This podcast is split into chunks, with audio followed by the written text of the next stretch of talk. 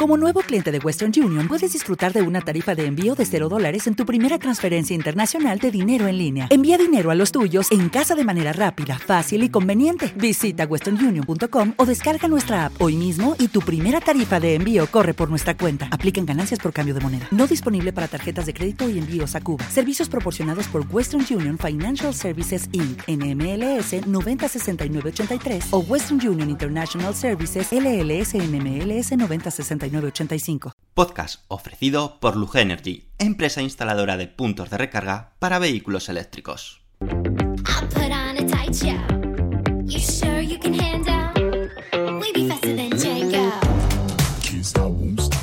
Bienvenidos al podcast de Somos Eléctricos. Yo soy Antonio Sánchez y te voy a acompañar durante los próximos 30-40 minutos que dura este podcast. El objetivo de este podcast es difundir y dar a conocer más sobre los vehículos eléctricos, energía sostenible y tecnología aplicada a los vehículos. El contenido del podcast contará inicialmente con tres apartados diferenciados. Por una parte, hablaremos de las noticias más destacadas ocurridas sobre vehículos eléctricos. Continuaremos con un apartado de Tesla, llamado Espacio Tesla, donde te hablaremos de curiosidades y experiencia de uso de un Tesla. Finalmente, acabaremos con preguntas y respuestas que nos hagáis llegar en los podcasts anteriores o a través de las redes sociales. Daremos respuesta a todas las dudas que te surjan. Y ahora sí, comenzamos el podcast número 153 de Somos Eléctricos.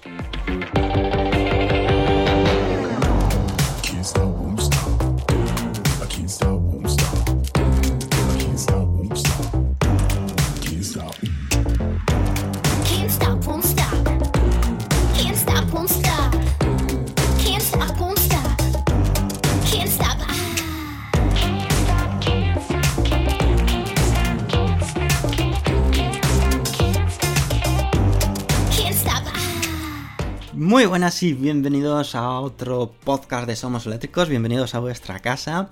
Otra semana más estamos aquí para traerte, pues eso, las novedades sobre movilidad eléctrica. La semana pasada estuvo pues plagada de información, noticias que tuvieron lugar en el Salón de Movilidad de Múnich de 2021. Aún así, pues también hubo que otros protagonistas, como fue el caso de Bit, donde eh, presentó su nuevo sub 100% eléctrico, no en el salón de movilidad de, de Múnich, sino en el salón de Chengdu, China, y es el Bit Yuan Plus. Bit quizás no sea una marca muy conocida fuera de China a pesar de ser uno de los grandes fabricantes del país. Aunque en Europa tiene presencia comercial, está más focalizada en la venta de autobuses y últimamente como por ejemplo autobuses eléctricos, los cuales algunos circulan por algunas ciudades españolas. Aunque es cierto que Bit ya ha dado el salto a, Europa y en Noruega ya se está entregando y comercializando su gran sub premium, el Bit Tang, tal y como detallamos hace unas semanas en nuestra página web somoseléctricos.com. Pero ahora es el momento de centrarnos en el Bit Yuan Plus, un subcompacto 100% eléctrico que no tenemos ninguna duda de que encajaría con los gustos de los usuarios europeos, tanto estéticamente como por prestaciones y precio. El Bit One Plus, tal y como se pueden observar en las fotos, fotos que puedes ver en nuestra página web, tienen un diseño atractivo y que perfectamente podría pasar por ser un vehículo de otra marca europea o japonesa. El vehículo se trata de un subcompacto con unas medidas de 4,45 metros de largo, 1,87 metros de ancho y 1,61 metros de alto. La distancia entre ejes es de 2,72 metros, otorgando pues una gran habitabilidad en el interior del vehículo. Bid ha decidido montar en este vehículo pues sus exclusivas baterías, las baterías Blade, unas baterías de litio ferrofosfato que cuentan con una mayor densidad energética y un gran rendimiento en diferentes temperaturas, además de que su coste de fabricación son pues más baratas.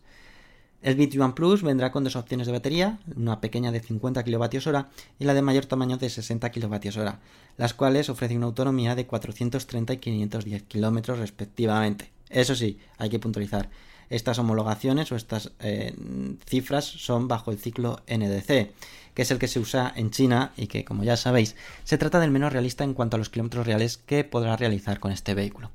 En cuanto al motor eléctrico que monta el Yuan Plus es de 150 kilovatios, 204 caballos de potencia y ofrece un par motor instantáneo de 330 Nm. Por el momento Bit no ha facilitado información de si este modelo llegará a Europa, aunque todo hace pensar que sí que lo hará por el segmento de vehículo que es y su diseño encaja perfectamente con los gustos europeos. Además, su atractivo precio podría ser un éxito de ventas. En China se va a comercializar a partir de 130.000 yuanes. ¿Y esto qué significa en euros? Pues algo menos de 20.000 euros. Así que estaremos con un ojo echado a Bit sobre todo a este Bit Yuan Plus, porque ya os digo que estéticamente no se ha visto fotos por el interior, pero fotos del exterior es bastante, bastante bonito, es bastante atractivo, es decir, no desentona para nada con otros modelos europeos, alemanes, franceses, sino que encaja pues, pues con ese, ese tipo de diseño. ¿Y qué os voy a contar a continuación? Pues os voy a contar a continuación algo sobre el Ionic 7. Sí, sí, no Ionic 5, Ionic 7. ¿Quieres saber más de ello? Pues tan solo te queda esperar unos segundos.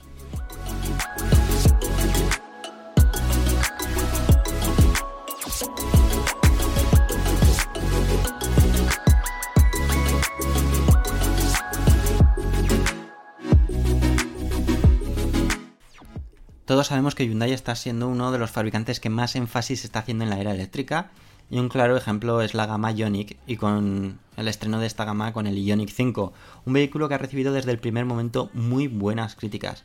Pero el Ioniq 5 pronto tendrá nuevos compañeros de viaje. Por una parte el Ioniq 6, que cubrirá supuestamente el segmento sedán, y el Ioniq 7, un sub de grandes dimensiones que apunta que puede incluir incluso opción de 7 plazas, y que la firma facilitó hace unos días una imagen del frontal y que os detallamos o mostramos en Somos Eléctricos. Hasta la fecha nada o casi nada hemos sabido del Ioniq 7, el subeléctrico de grandes dimensiones de Hyundai hasta hoy, donde la propia marca ha compartido por redes sociales una foto que muestra en el fondo lo que supuestamente será el Ioniq 7 y que esa foto puedes verla en nuestra página web. Lo siento que os haga referencia a nuestra página web, pero es que por podcast no os puedo facilitar más que, eso. A pesar de los tres vehículos, eh, eh, están en penumbra, es decir, es una foto donde se ve, digamos, la silueta, se distingue perfectamente la silueta donde nos tenemos que centrar en el que han denominado Ionic Large Sub. No han decidido todavía ponerle Ionic 7, sí que en los otros que se ven que pone Ionic 5, Ionic 6 Concept, eh, pero todos sabemos que es el Ionic 7. Vemos que la marca mantendrá el diseño y estilo pues un poquito del Ionic 5, es decir, un frontal característico, pero adoptando un diseño sub con una parte frontal redondeada para posteriormente ofrecer un gran habitáculo, lo que nos hace pensar la posibilidad de que se pueda ofertar con opción de 7 plazas, algo que estamos viendo como algunos fabricantes están ofreciendo dicha opción en su sub de gran tamaño. Eso sí, nos va a tocar esperar unos cuantos años para que el Ioniq 7 vea la luz y podamos verlo por las calles de nuestra ciudad. ¿Por qué decimos esto? Pues porque los planes de Hyundai, a no ser que cambien en los próximos meses, es que primero lancen al mercado el Ioniq 6, la berlina eléctrica, que será en un principio presentada en 2022. Mientras que para el Ioniq 7 se espera que se presente como pronto al año siguiente, es decir, 2023. Aunque, como decimos, estamos viendo como muchos fabricantes están acelerando sus estrategias porque son conscientes de lo importante que es hacer este salto a la era eléctrica cuanto antes. Y si pueden acelerarlo, pues tendrán eh, una tarta o un terreno ganado que luego ganarlo va a costar muchísimo. Por lo tanto, eh, si Hyundai ve la oportunidad, pues no cabe duda, o la posibilidad, eh, estratégicamente, bueno, claro, eh, depende de muchísimas cosas, parece sencillo, pero es lanzar un coche y no es, no es nada sencillo. Pero bueno, ya hemos podido ver un poquito esa silueta, ese sub imponente, un tamaño realmente grande y que como digo, ahí pinta que van a caber 7 personas, pues casi, casi seguro. Y y si os estamos hablando de sub, otro sub que está siendo todo un éxito en este 2021 es el Skoda Enyaq IV, ¿verdad? Pues bueno, ahora Skoda ha confirmado y ha dado más detalles del Skoda Enyaq Coupe IV. Y es lo que te voy a contar en los siguientes minutos. Vamos a ello.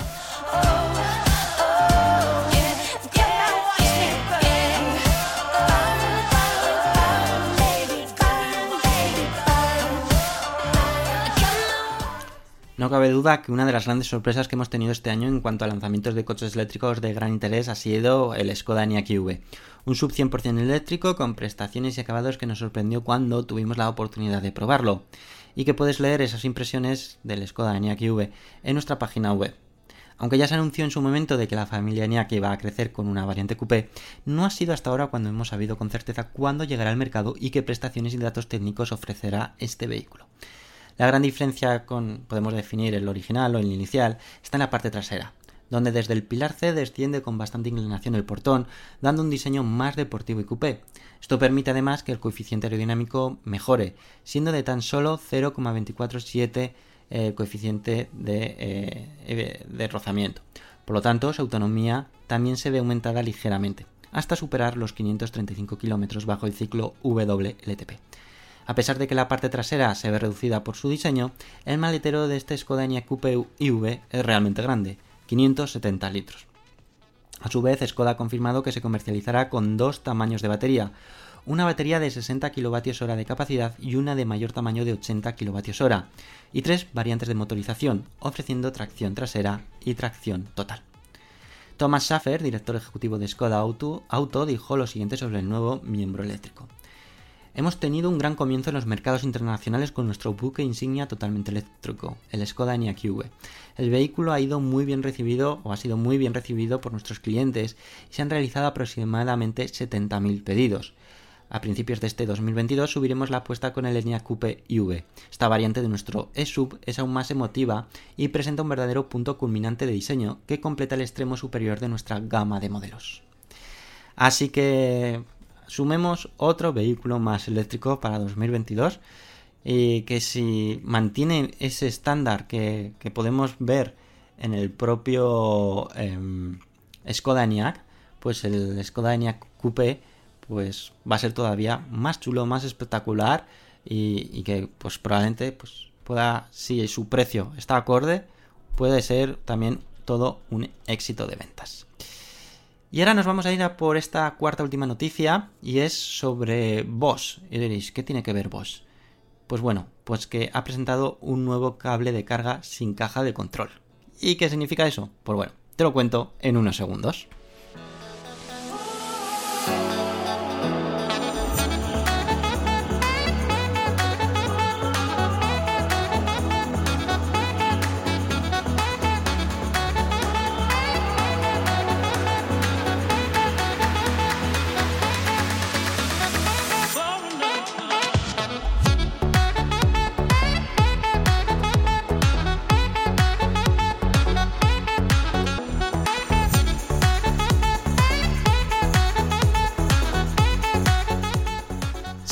Fue en el Salón Internacional de Movilidad de Múnich 2021, donde, bueno, pues no solamente se presentan nuevos coches eléctricos, sino también elementos que se usan en vehículos eléctricos, como es el caso de Bosch, y su cable de carga sin caja de control.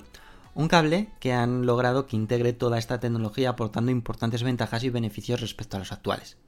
El bloque de carga, así es como se llama coloquialmente, suele ser bastante voluminoso y se instalan los cables para cargar en una toma de corriente de 230 voltios, es decir, un enchufe normal como el que tenemos en casa. Pero gracias a este nuevo cable de carga de Bosch no se requiere de caja de control, que suele ser bastante pesada y voluminosa, permitiendo así ahorrar espacio en el maletero y peso, ya que el cable de Bosch pesa menos de 3 kilos. Una, en comparación con los típicos cables actuales, supone un 40% menos de peso. Además, otro gran beneficio es que solo necesitaremos llevar un cable en el coche, ya que gracias al uso de adaptadores podremos utilizar este mismo cable para cargar en enchufes tipo Suco, tipo 2, CCS, bueno, una gran variedad de eh, combinaciones para así poder hacer cargas rápidas de más de 22 kilovatios de potencia. Con este cable de carga universal, Bosch hace que la movilidad eléctrica sea aún más amigable para el cliente. Esto es lo que dice Juk Gagstatter, me van a, voy a tener que aprender alemán en este paso. Presidente de la División de Soluciones de Tren de Potencia de Bosch. También añadió, queremos que el nuevo cable sea un equipamiento estándar para vehículos eléctricos. Bosch espera eh, comenzar a vender el cable a los fabricantes y conductores de vehículos a mediados de 2022. Pero nos podemos hacer la pregunta, ¿cómo ha logrado Bosch eliminar la caja de control? Pues bueno, para poder integrar la tecnología de control y seguridad en los conectores de cable compactos, los desarrolladores de Bosch han reducido significativamente el tamaño de los componentes electrónicos en comparación con aplicaciones anteriores en cajas de control. Y aquí se beneficiaron de la experiencia en miniaturización que se desarrolla constantemente dentro de la empresa. A pesar de las pasadas declaraciones del presidente Bosch el pasado mes de enero en contra de los coches eléctricos, parece que la compañía sí que está apostando por el desarrollo de productos y soluciones para este tipo de vehículos, ya que, seguimos insistiendo, es el futuro y con esto pues eh, todo este tipo de negocios tienen que aportar soluciones o servicios o funciones o cualquier tipo de dispositivos para el vehículos del futuro, del presente. Y este es un claro ejemplo. El claro ejemplo de vos con este tipo de cable, que bueno, es una muy buena solución. Y ahora ya sí que nos vamos a ir al espacio Tesla. Hemos ido, este podcast está siendo algo más breve de lo, normal, pero eh, creo que es muy interesante. Vamos al espacio Tesla. Antes vamos con nuestro patrocinador de este podcast, Lug Energy. Y que si eres nuevo, ya sabrás, o bueno, si eres nuevo, tenemos que decirte que si contratas sus servicios tendrás un 15% de descuento en la instalación del punto de carga. Así que estate muy atento. Vamos a ello. Si hablamos de coches eléctricos, debemos hablar de punto de recarga, ¿verdad? Qué importante es tener el mejor cargador según tu vehículo eléctrico, con todas las protecciones para cargarlo de forma segura. Aquí debemos hacer mención especial a Luge Energy, nuestra empresa de confianza especializada en la instalación de puntos de recarga en garajes privados y comunitarios. Han instalado, atentos, más de 7.000 cargadores en España en los últimos 8 años. Por lo tanto, experiencia y casos tienen de sobra para que puedan cubrir todas tus necesidades. ¿Y por qué? ¿Por qué confiamos o por qué os recomiendo Lug Energy? Porque visitan tu garaje de forma totalmente gratuita, te asesoran y gestionan todas las ayudas en el caso de que haya ayudas. Y ahora, además, para todos los oyentes de este podcast de Somos Eléctricos, tienen una promoción especial. Atentos, un 15% de descuento a la hora de instalar tu punto de carga en tu garaje. Solo tienes que entrar en la siguiente web o en la siguiente dirección, que también os lo vamos a dejar en la eh, descripción del podcast para que no tengas ninguna duda, pero es lugenergy.com barra somos eléctricos. Así podrás aprovechar esta promoción exclusiva que son un 15% de descuento, que está realmente bien. Y además vais a contar o vais a contar con la confianza y con la profesionalidad de una empresa que ya tiene muchísimos años experimentados en este sector. Así que ya sabéis, podéis confiar en Lugenergy para instalar vuestro punto de carga. Y ahora sí, ya nos vamos al espacio Tesla.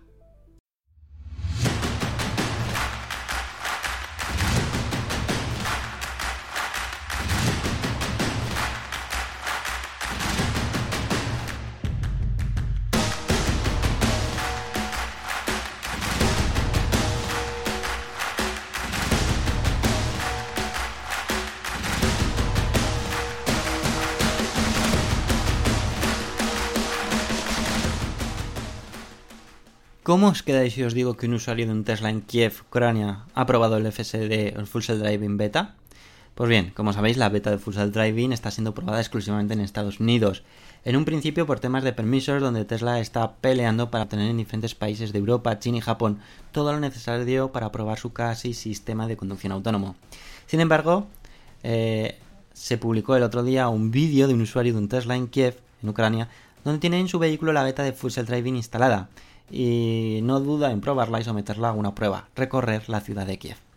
En el vídeo publicado por el youtuber Dr. Elon eh, se aprecia como en un principio el full driving es capaz de funcionar, aunque sí que se detecta en ocasiones que no va pues tan fino como en la versión desplegada en Estados Unidos. El principal motivo, y que sospechamos de que no funcione de misma forma, es que en cada país hay diferentes formas de conducir e interpretar el tráfico. Por lo tanto, al no estar adaptado el sistema, intenta guiarse por el sistema de conducción y señales de Estados Unidos. El vídeo íntegro lo puedes ver en nuestra página web en somoseléctricos.com por si tienes curiosidad y ver cómo funciona y que como decimos no va todo lo fino que pues, debería de ir. A pesar de que se desconoce cómo ha podido llegar la beta a este vehículo en Kiev, Tesla sí que confirmó hace un tiempo que está contratando a gente en Europa, China y Japón para testar el Full Self Driving Beta. Y esto significa que parece que los permisos para probar este sistema han sido concedidos o que realmente están muy próximos a ser concedidos en algunos países. No nos cansamos de, decir de que la tecnología está yendo mucho más por delante o avanza mucho más rápido que la legislación. Y aquí, pues la conducción autónoma tiene una barrera muy importante. Eh, muchos países no van a admitir la conducción autónoma, al menos por el momento, por el mero hecho de que eh, no tienen suficientes pruebas de que sea un sistema fiable o pues por ley o por, distintos eh, términos pues está complicado de que lo autoricen. Aún así, llegará un momento que lo autoricen porque no habrá más mm, narices que, aprobarlo. Pero para eso pues tocará esperar unos cuantos años, por, desgracia.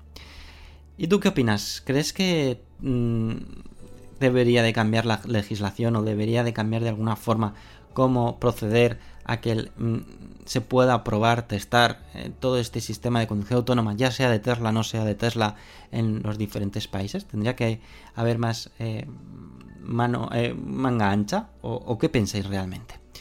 Bueno, como siempre, me encantaría conocer vuestra opinión al respecto, por lo tanto, dejar los comentarios en el podcast y así lo podemos compartir la próxima semana con todos vosotros. Y ahora ya vamos a ver qué comentasteis en el anterior podcast y ya despedidas. Vamos a ello.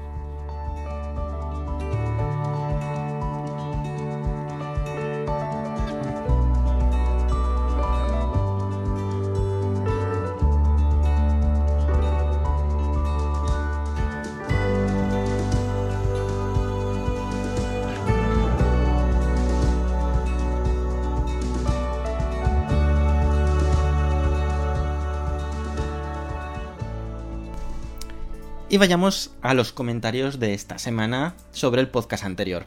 El primero de ellos fue Antonio que dijo, el Salón de Múnich de este año deja claro el cambio de paradigma del sector del automóvil al identificarse con la movilidad y que la mayoría de novedades presentadas son soluciones propuestas electrificadas.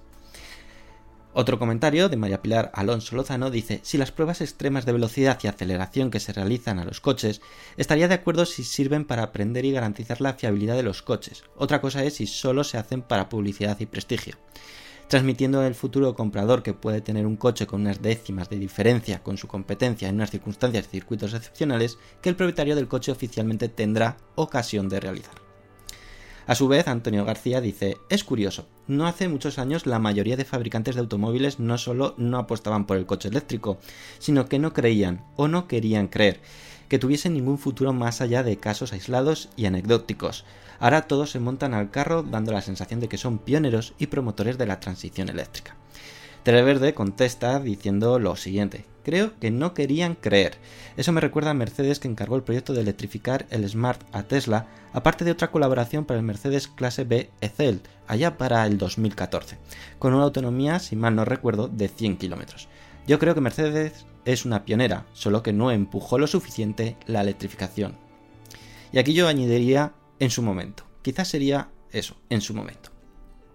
Y finalmente el comentario de Televerde dice, creo que sacar el Mercedes EQE por un precio inferior a los 90.000 euros sería brillante a nivel estratégico, pero viendo que el EQS tiene un precio de partida de 105.000 euros con tracción a dos ruedas y tracción total llega a los 150.000 euros, lo veo difícil. Veremos si Mercedes nos sorprende. Excelente podcast y un abrazo desde Paraguay.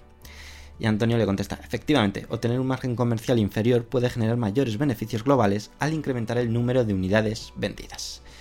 Y esto ha sido los comentarios de esta semana y, como no, agradecer a todos aquellos que habéis dado me gusta, que habéis sido pues un montón como siempre. Y sois los siguientes. Pepe28, Ángel Marco, Verde, Antonio Carlos Ladrón de Hueva, Tercera, Tercera Ya, Antón Paz, Josu, Julio Vázquez Flores, Antonio, Tudela LJM, Antonio García, Emilio J. Fernández Rey, M.R. Curto, David Mauri Ortuño, Luis de Lugo, Alcibeni, Rodrigo RSA, Paenca, Mentalo, Alfonso García, Javier Rodríguez Delgado, Aitor Ordórica, Jaca 7, Zen, Propergoles, Javier Pérez, DTM2Q, Telmo Romero, José Javier Santos, Walsax, Goku, Yayo Fernández, Atanamir, José Roldán, Roldán Planchu, Rafael Ruiz Sempere, Asturnav, Heavy04, Raúl Velasco, Chancleta, María Pilar Alonso Lozano, Salore, José Manuel García Vázquez, Benito Grillo Medina, Eloy Asensio y Carolina Navarro. Como siempre, muchísimas gracias por ese apoyo semanal y ya solamente me queda despedirme de todos vosotros y nos escuchamos pues la próxima semana. Próximo lunes a las 7 y cuarto de la mañana tenéis otra entrega de nuestro podcast semanal. Hasta luego amigos, adiós.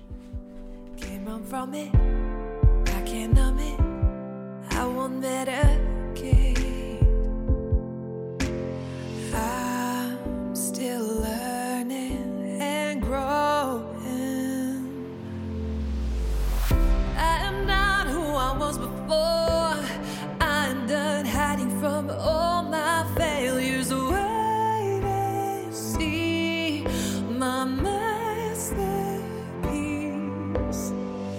Bruised and torn, all my broken parts falling like they collide. Oh,